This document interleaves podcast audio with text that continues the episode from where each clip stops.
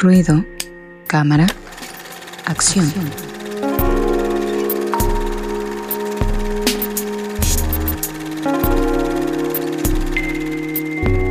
Ya regresamos aquí a Ruido de Fondo después de la cortinilla, así que vamos con la sección de Ruido, Cámara, Acción. Adelante, amigo Fabián, con las recomendaciones de esta semana.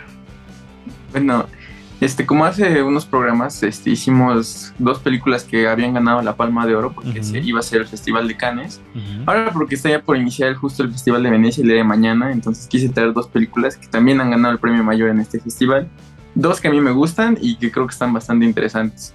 La primera es The Wrestler o El Luchador, este, protagonizada por Mickey Rourke y Marisa Tomei.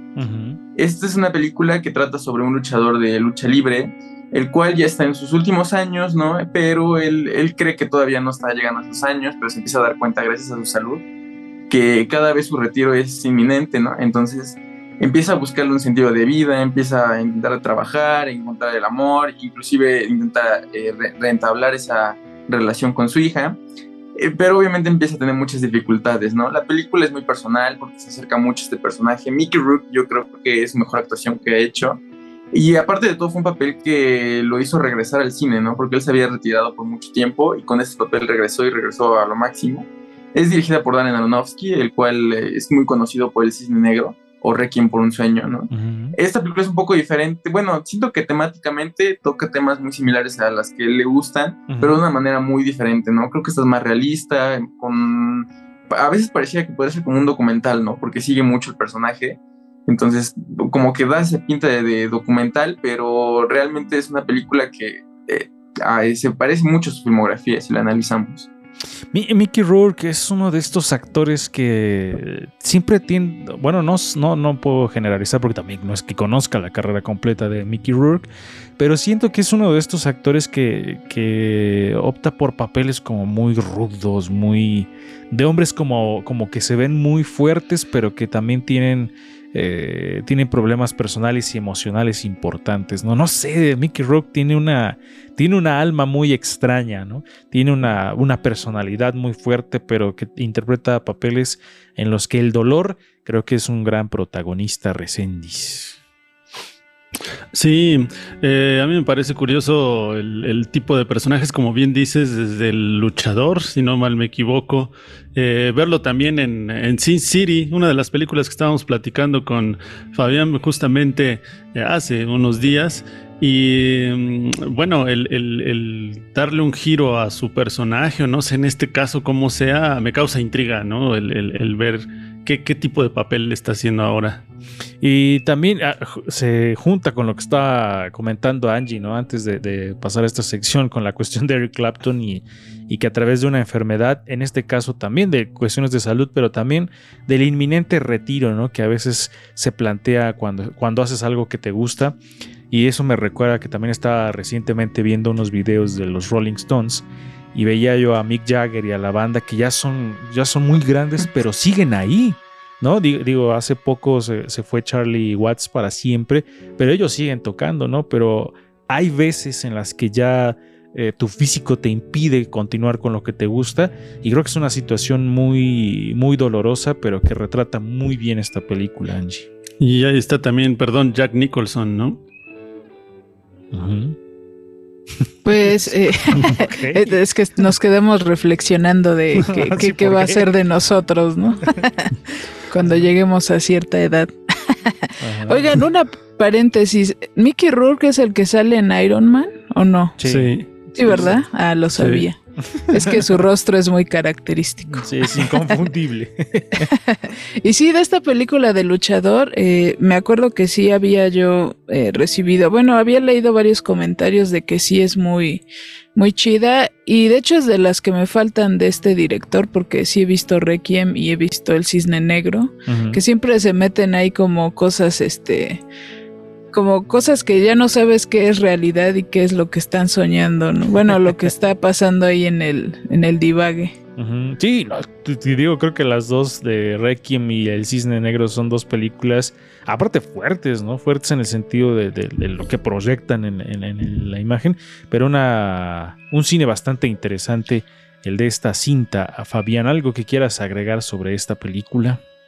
Nada más como dato curioso que esta película, Nicolas Cage quería el papel y él estuvo luchando y los productores de hecho querían a Nicolas Cage porque pensaban que era mejor actor y fue Darren Aronofsky el que le insistió que debía ser Mickey Rourke y ya Nicolas Cage accedió y dejó que fuera lo que fue. es, yo creo que también probablemente le hubiera quedado, ¿no? Viene a mi memoria, es como ese papel que hiciera Nicolas Cage en Living Las Vegas, ¿no? También, ah, gran personaje y gran película, que tiene un soundtrack increíble esa película, pero igual le hubiera quedado, ¿no?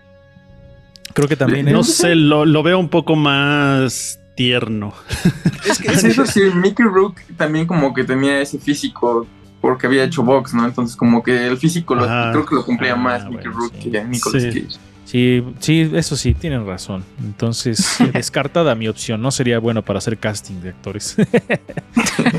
qué bueno, también le negaron el papel de Superman a Nicolas Cage, ¿no? Entonces, cuando. Qué bueno también. Sí. Dice cara del meme de, la Kimberly. o la Rosalía. Escuchen a, la Rosalía, ¿eh? Un gran disco, un gran disco. A mí me es de los, si me estoy yendo por otro lado, pero es de los pocos discos que me ha, me ha hecho llorar, me ha hecho reír, me ha hecho bailar, me ha hecho cantar. Un gran disco, el del Motomami. Y he de decir que la neta, yo lo escuché por una entrevista que le hicieron y cómo produjo todo el disco. No había escuchado la música. Entonces, como que me llegó por un lado diferente. Pero bueno, escucha. Adelante con la siguiente recomendación. Bueno, esta es eh, la última película que ha ganado el León de Oro. Se llama El Acontecimiento. Trata sobre una chica Anne, la cual es una estudiante, está a punto de entrar a la universidad, quiere estudiar literatura, pero ella se, bueno, se empieza a sentir mal y descubre que está embarazada, ¿no? Esta película está ambientada en los 60 en una época en la cual en Francia todavía no era legal el aborto. Entonces ella entra en ese conflicto porque ella, ella misma lo dice en la película, ella sí le gustaría ser madre, pero no en ese momento, ¿no? Porque ella quiere cumplir sus estudios, quiere poder lograr salir adelante y entonces empiezan este, este conflicto, ¿no? De encontrar la forma correcta para lograr un aborto, ¿no? O porque, bueno, obviamente para ella no es una opción mantenerlo, ¿no? Entonces es toda esta travesía para lograrlo, ¿no? Es una película que visualmente está muy padre, la fotografía a mí me gustó mucho, tiene un color muy interesante, una actuación muy buena y es una directora que eh, ha estado escribiendo guiones y hasta hace muy poco empezó a dirigir y esta fue su tercera película, ¿no? un, tema que eh, sin duda es importante, ¿no? Que toquen estas, estas cintas porque todavía en nuestro país seguimos con esta, perdón, con esta falta de, atención a ese tipo de cosas, ¿no? Todavía hay muchas partes en donde no se, legaliza el aborto para las mujeres y, más allá de eso, todavía se piensa o se tiene esta idea de como de opinar sobre el cuerpo de alguien más, ¿no? Y en este caso de las mujeres. Entonces un tema bastante interesante y una película muy importante de ver Angie Rocker.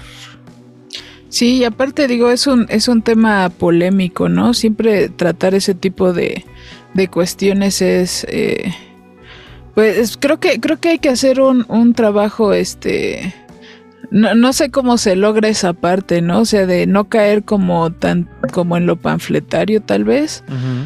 Caer como o, digo, finalmente se da una opinión acerca de ese tema, ¿no?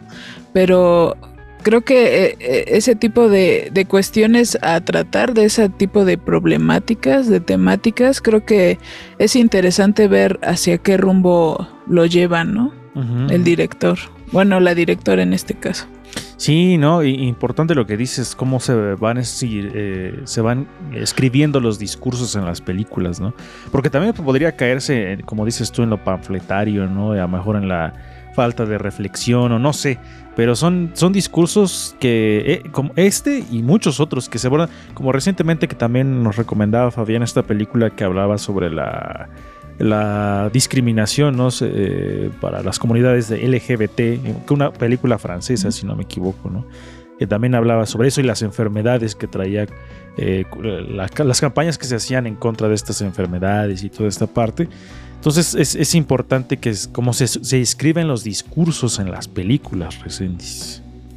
Sí, lo que me parece curioso y lo que dicen es no es posible que en México y muchos otros lugares todavía sigamos con ese tema debatible, ¿no?